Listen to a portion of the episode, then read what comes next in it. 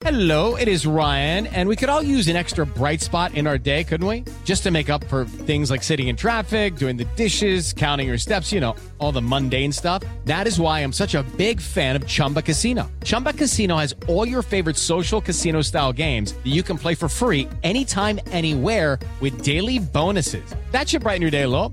Actually, a lot. So sign up now at chumbacasino.com. That's chumbacasino.com. No purchase necessary. BGW. Void were prohibited by law. See terms and conditions. 18 plus. Olá, amigos. Hoje eu convido você para participar com a gente de uma jornada digital pelo mundo da inovação, tecnologia, motorsports e também com soluções inteligentes da indústria automotiva. Lembrando que agora você também pode acompanhar o Máquinas da Pan Vídeo. Para isso, é só baixar o aplicativo do Panflix. Então se ajeita bem aí no cockpit, aperte os cintos, porque o Máquinas na Pan dessa semana está só começando.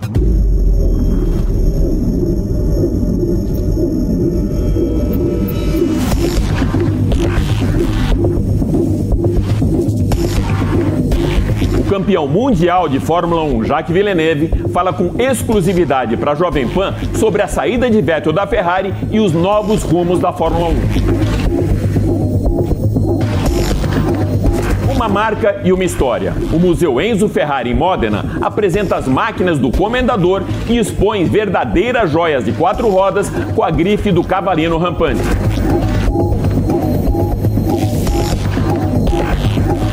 Nilson César comenta a ausência de público durante o campeonato de 2020 da Fórmula 1 e coloca todas as fichas no ex-campeão mundial Lewis Hamilton.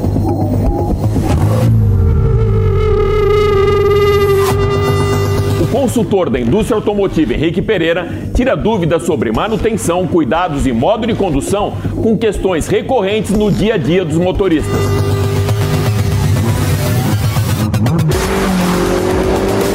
Helicóptero de 60 milhões de reais, o ACH 145 da Airbus, inaugura o novo quadro do programa Voando Alto, com lançamentos da aviação privada e executiva dessas máquinas voadoras embaladas com muito glamour e sofisticação.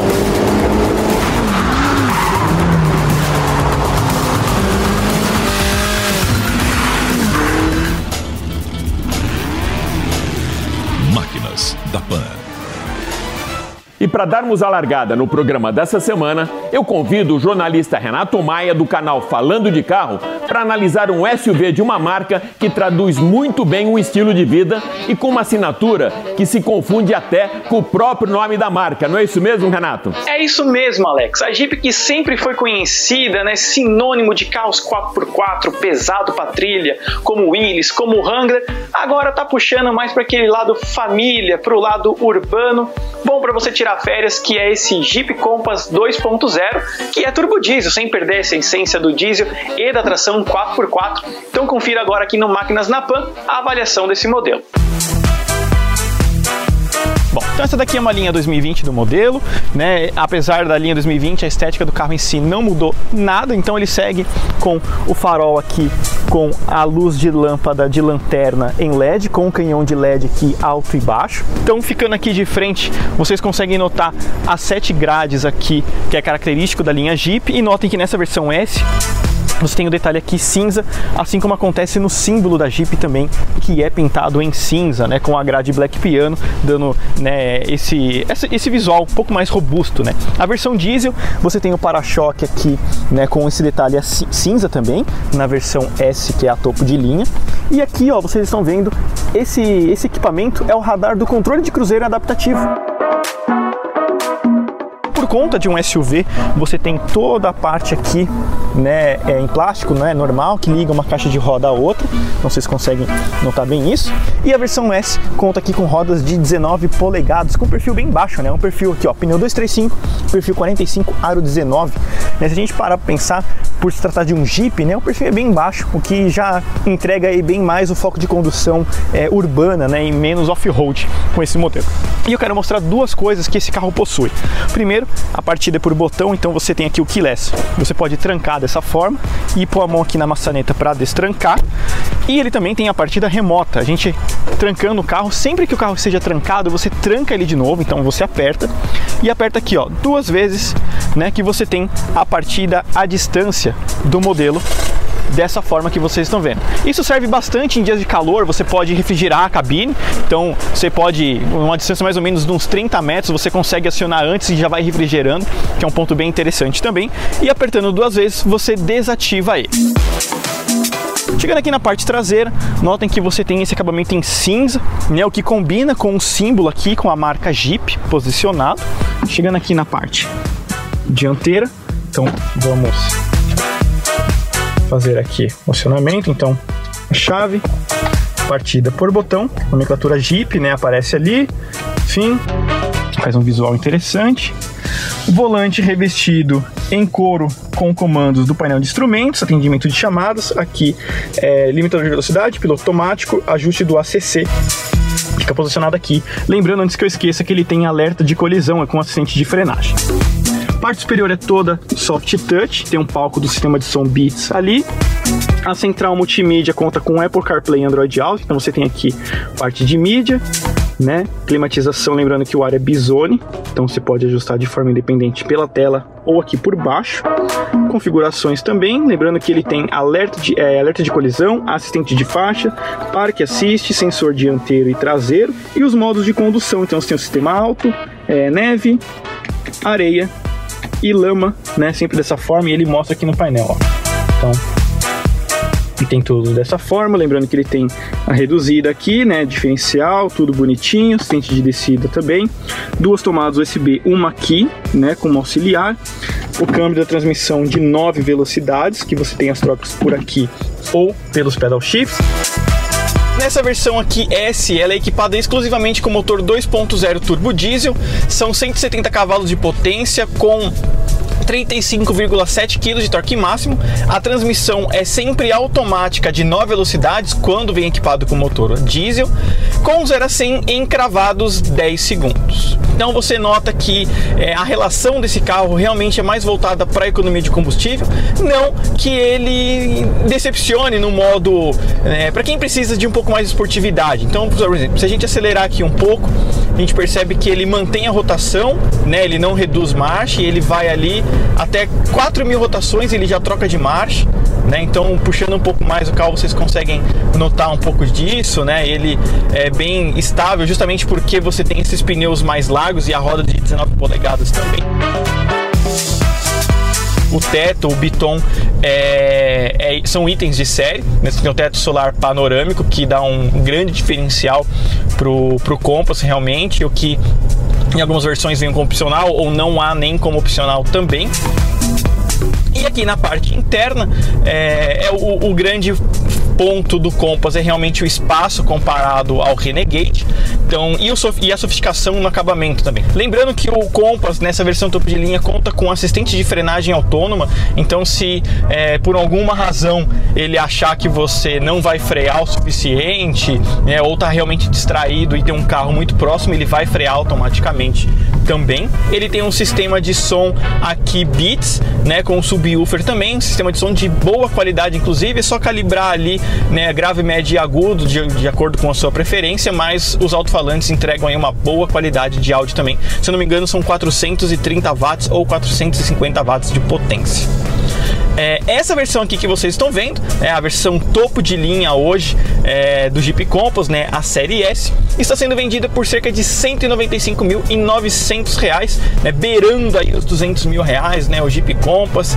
É curioso que ele já, já o preço já chega em, em carros mais segmentados, linha premium mesmo, né, como o próprio BMW X1, você tem GLA, Audi Q5, né, que é um carro bem maior do que esse também. Tudo, tudo bem, alguns oferecendo os mesmos equipamentos ou menos, né? Porém, você tem carros aí um pouco maiores de porte, né, na mesma categoria do Compass agora, né? Muito bem, Alex. Então aí fica a nossa avaliação do Jeep Compass Diesel nessa linha 2020 aqui para vocês do Máquinas na Pan. Mais uma vez, super obrigado pelo convite e lembrando sempre, estou aqui para todas as vezes que você me chamar. Um abraço e se cuidem todo mundo.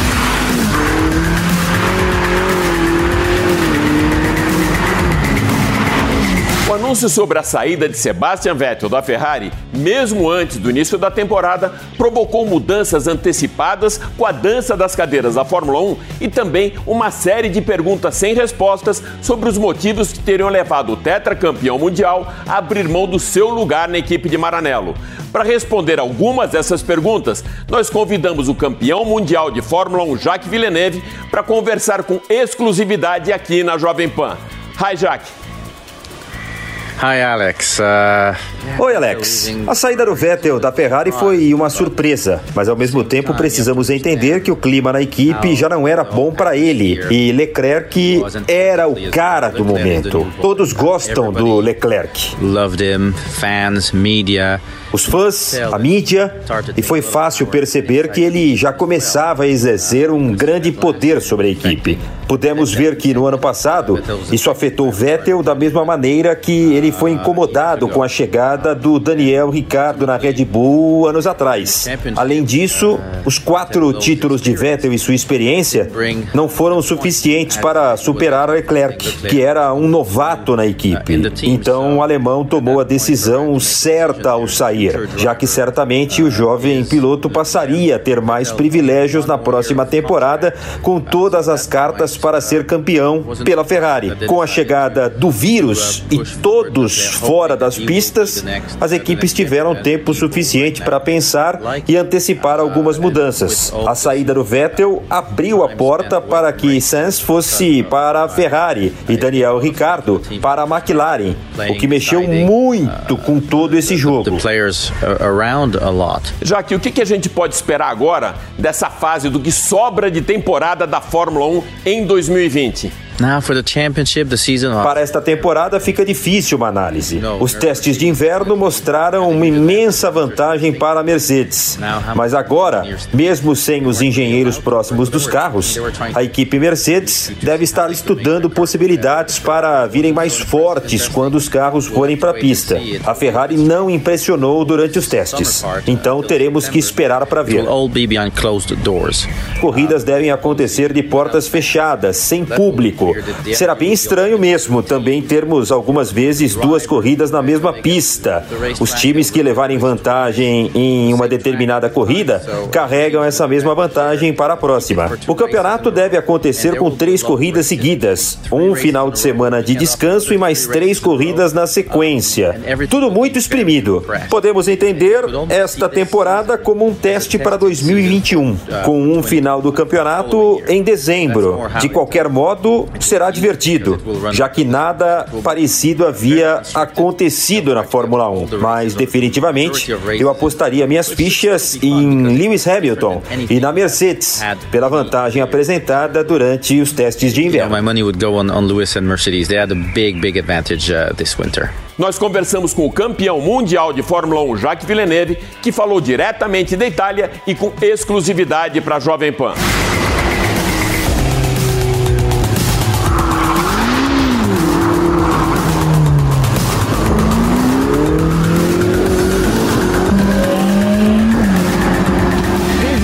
Pandemia do coronavírus contaminou o planeta e fechou as fronteiras globais, o Máquinas na Pan tem levado você para algumas viagens virtuais para que você conheça melhor algumas das marcas que fazem parte da história do automóvel e do automobilismo. Então hoje eu vou levar você para a região da Emília-Romana, na Itália, para conhecer o Museu Enzo Ferrari.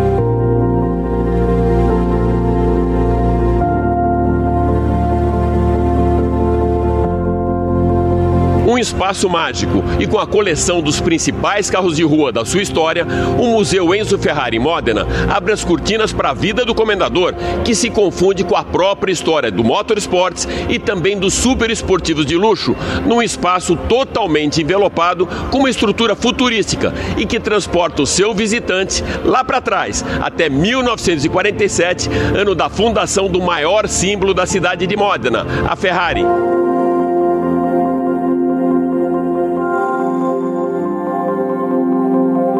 Dois modelos exclusivos do Cavalino Rampante são símbolos do período pós-guerra. A 166 Inter, fabricada em 1948, um cupê de dois lugares com motor V12, 90 cavalos, transmissão de cinco marchas e velocidade máxima de 150 km por hora. E a 750 Monza, fabricada para competições e batizada com o nome do circuito que marcou a sua estreia nas pistas em 1954. O motorão V4 de 260 cavalos, câmbio de 5 marchas e atinge a velocidade de 264 km por hora. A história da marca é contada pelos carros, pilotos e personalidades que enriquecem o Museu Enzo Ferrari com os principais momentos da vida e história do piloto e criador de um dos maiores objetos de desejo do planeta. Avançando os ponteiros nessa viagem pelo tempo, a Ferrari California de 2008 e o GTC4 Lusso de 2016 são ícones de classe estilo e exemplo de dois carros GT que combinam versatilidade e performance com excelência de design. Esse line-up com carros super esportivos e super cobiçados nos leva à Ferrari Monza SP1, uma reinterpretação da barqueta de corrida que deixou um registro bem forte da escuderia Rossa nas pistas durante os anos 50 e 60.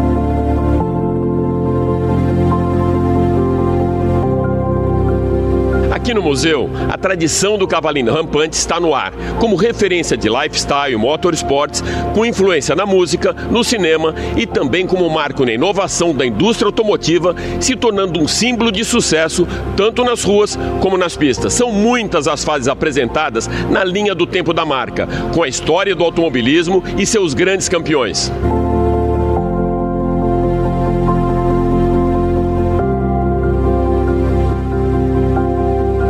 Schumacher foi maior vencedor pela equipe de Maranello com cinco títulos em um total de 15 mundiais de pilotos conquistados pela Ferrari. A equipe consagrou o tricampeão mundial Nick Lauda, que conquistou dois campeonatos pela Ferrari, que é a única a ter disputado todos os grandes prêmios desde a primeira corrida da Fórmula 1 em 1950. No Volare, Castellotti e Gilles Villeneuve são alguns dos heróis do passado imortalizados pela Ferrari, principalmente pela paixão que despertavam nos tifosi fanáticos torcedores da equipe de Maranello.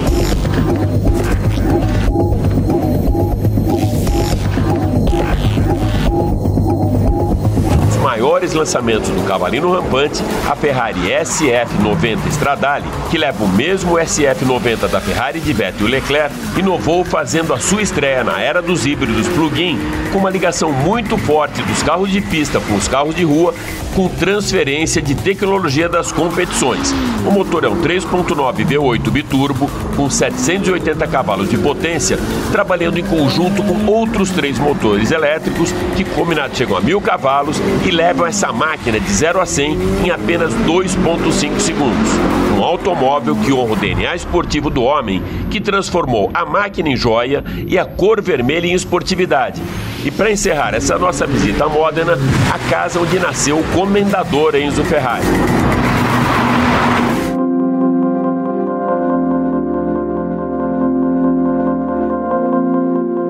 No complexo do museu, a casa onde Enzo Ferrari viveu do seu nascimento até os 18 anos, ainda traz nas suas paredes a memória de uma das frases mais emblemáticas do comendador, que dizia que se Deus fosse um automóvel, seria uma Ferrari F40.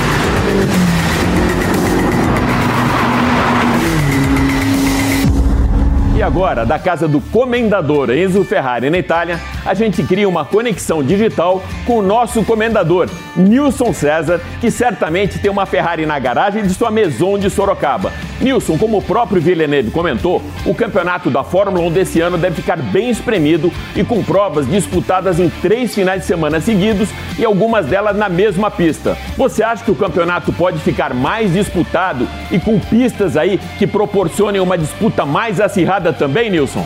Olha, meu caro Alex, abração para você, rapaz. Estamos vivendo um ano atípico, né, Alex? Esse ano de 2020 é um ano muito diferente. A Fórmula 1 não é uma ilha, né? Então a Fórmula 1 ela tem que se adequar, se adaptar a este ano tão diferente que todos nós estamos vivendo em todos os segmentos. Você perguntou se essa temporada vai ser mais acirrada? Acho que sim. Eu acho que vai ter uma temporada mais acirrada, assim, mais disputada. Esse pós-pandemia é muito difícil você é, querer adivinhar aquilo que vai acontecer, né? É, é, você sabe uma coisa que eu penso, Alex? É, Para todo segmento esportivo, quem voltar com a cabeça melhor vai levar uma grande vantagem é, o aspecto mental, o aspecto, o aspecto psicológico é, do piloto vai contar muito é, na, hora da, da, na hora da prova. Eu não tenho dúvida disso, em qualquer segmento esportivo. E acho que na Fórmula 1 também não será diferente. É claro que o Hamilton é sempre favorito, porque ele está alguns degraus acima dos demais, né? Esse piloto é fantástico, pode ser colocado tranquilamente entre os cinco melhores do mundo de toda a história da Fórmula 1. Eu, se eu tivesse que apostar, apostaria no Lewis Hamilton mais uma vez. Mas que vamos ter uma temporada muito mais acirrada, isso eu não tenho dúvida. A sua aposta, Nilson, é a mesma que o Villeneuve, com Hamilton na cabeça. Caso a Fórmula 1 comece mesmo na Áustria no início de julho, será com portões fechados, sem público e deve seguir assim até o final de setembro. Você que já fez tantos jogos aí, narrou tantos clássicos sem público, isso faz realmente a diferença, Nilson? Olha, Alex, este ano é um ano atípico, então essa história de sem público na Fórmula 1 se faz diferença? Faz sim, senhor. Eu pergunto para você, Alex, Flamengo sem torcida no Maracanã é a mesma coisa? Não é não, né? Corinthians sem torcida em Itaquera é a mesma coisa? Também não é. Palmeiras, quando joga na sua arena, sem público, sem torcida, é a mesma coisa? Não, não, não é não. Por exemplo, esses clubes de futebol ficam quase imbatíveis quando jogam em casa. E na Fórmula 1 não é diferente. Essa história de que o piloto não dá bola, não liga, é conversa mole. Vai sim é, sentir a ausência de público. Na Itália, por exemplo, eu já vi a Ferrari ganhando prova sem ter o melhor carro, só por causa daquele mar vermelho que se forma no Grande Prêmio de Monza na Itália. Você já viu isso também, como eu, inúmeras vezes lá na Itália. Então a presença do público vai fazer falta, sim, senhor, mas eu entendo o seguinte: tem que ser sem público, tem que voltar quando tiver total segurança. Quando tiver total segurança, o público volta às praças esportivas. Em relação à pergunta anterior que você me fez, né? É, se eu tenho minha Ferrari aqui, eu tenho um Fusquinha aqui na garagem, sou muito feliz, rapaz. Um abração para você, tudo de bom.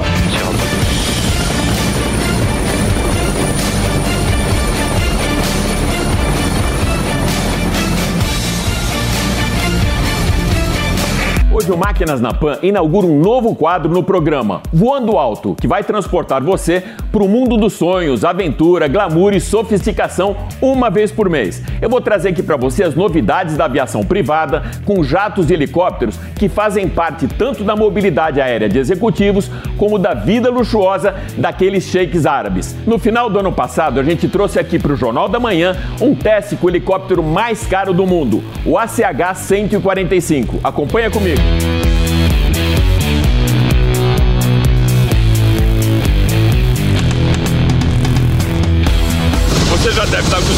Super máquina que eu sempre trago para você aqui ao longo da nossa programação na Jovem Pan.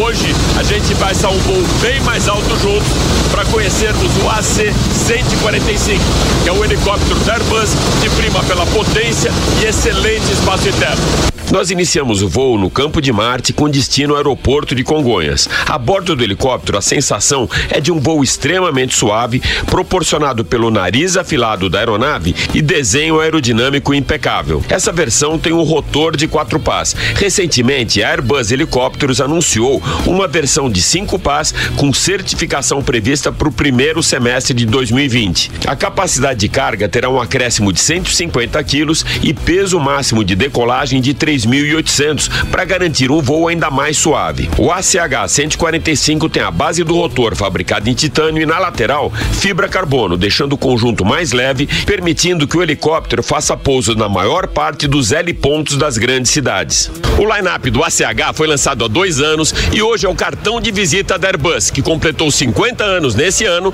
e tem como principal nicho aviação executiva, a privada, o governo e também o mercado de ultraluxo. O ACH é líder global com 50% de participação nesse segmento, com o 135, 145 de biturbinas leves, o 160 de biturbinas médio e o monoturbina 125, que é o Esquilo, líder global de vendas. O ACH 130, que na configuração Stylens traz um desenho inspirado nas corridas, tem acabamento leve adequado para voos de alta intensidade e transporte com conforto de primeira classe. Todos os modelos podem ser customizados com configurações que atendam o cliente e as operações de acordo com a utilização dessa máquina voadora. A cabine do 145 Line é muito espaçosa e flexível e pode ser configurada sob medida para operações executivas de alto padrão. O interior traz detalhes personalizados em couro perfurado e fibra carbono e a estrutura dos bancos é aparente em alumínio e pintura especial. No segmento, alguns atributos de tecnologia são traduzidos como conforto e segurança. O ACH 145 Line é um dos tops da gama da Airbus Helicópteros e traz maior carga útil, manutenção simplificada, voo suave e muita conectividade. A aeronave também oferece espaço amplo para bagagens que são facilmente carregadas pelas duas portas traseiras. Dois motores Safran Helicóptero Ariel 2E Turboshaft proporcionam uma autonomia de 3 horas e 55 minutos, velocidade de 254 km por hora, leva até 8 passageiros e com alcance de 647 km atinge um teto de 4.800 metros. Com muita potência, o ACH 145 Line pode decolar de helipontos elevados com sua capacidade total de carga, 10 pessoas e tanques cheios, mantendo a performance mesmo no caso de perda de um dos motores. Três unidades do ACH 145 Line já estão no Brasil. Um deles foi comprado pelo jogador da seleção brasileira, o craque Neymar. Outros quatro devem chegar no próximo ano para quatro clientes que desembolsaram 11 milhões de dólares para terem no L ponto ou como alguns sheiks do mundo árabe na sua modesta sala de casa.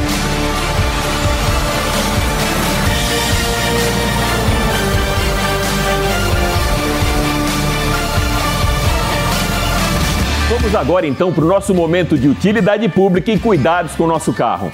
Existem algumas dúvidas recorrentes sobre automóveis, manutenção e modo de condução que muitas vezes fazem parte do nosso dia a dia no trânsito da cidade e acabam pegando carona no achismo com respostas que trafegam muito bem entre o verdadeiro e o falso, mitos e fatos.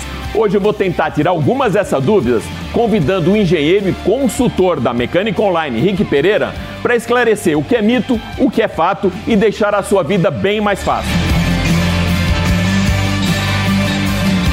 Henrique, um dos cuidados que todos tomamos durante a pandemia é a utilização do álcool gel para higienização, inclusive quando estamos dirigindo. Deixar o frasquinho dentro do carro pode causar um incêndio? Não. O carro com álcool gel no sol, esse álcool gel 70% que a gente está usando para higienizar as mãos, ele não vai incendiar, ele não vai ter uma autoignição. Na verdade, a autoignição do álcool gel a 70% está por volta dos 300 graus. Então, nessa temperatura, nós não vamos alcançar apenas com o sol sobre o carro. O tempo virou e alguns dias já amanhecem bem frios. É importante aquecer o carro antes de sair, antes de colocá-lo em movimento? Antigamente, era necessário você aquecer o carro por uns 5 minutos antes de sair. Atualmente, com gerenciamento eletrônico e com as novas características de óleo lubrificante, não há mais essa necessidade. Você pode ligar o carro, sair andando lentamente e adquirindo velocidade dirigindo normalmente. Então você pode ligar e sair em dia frio, quente, sem maiores problemas. Rodar com o tanque de combustível na reserva pode danificar o carro? Sim, é verdade.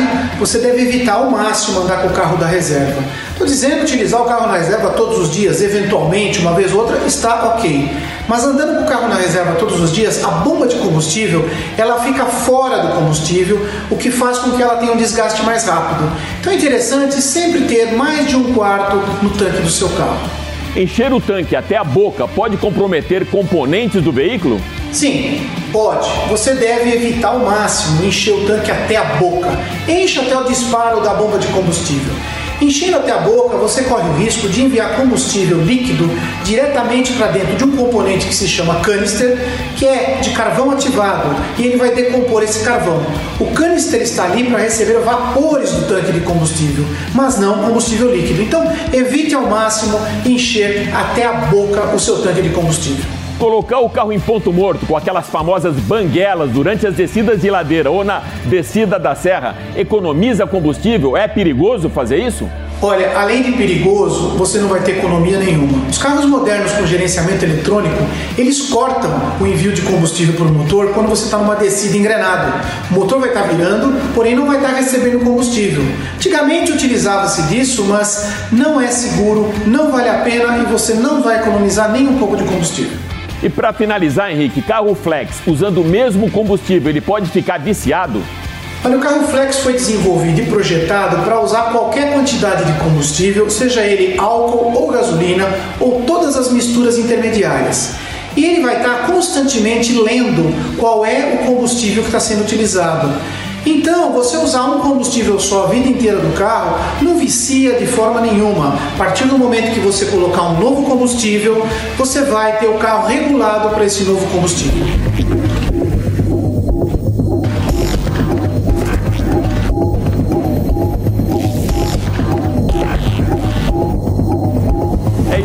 Máquinas na Pan dessa semana fica por aqui e relembrando você que agora todo o nosso conteúdo em vídeo está disponível também no Panflix. Super obrigado pela sua audiência e até a próxima. Valeu! Máquinas da Pan.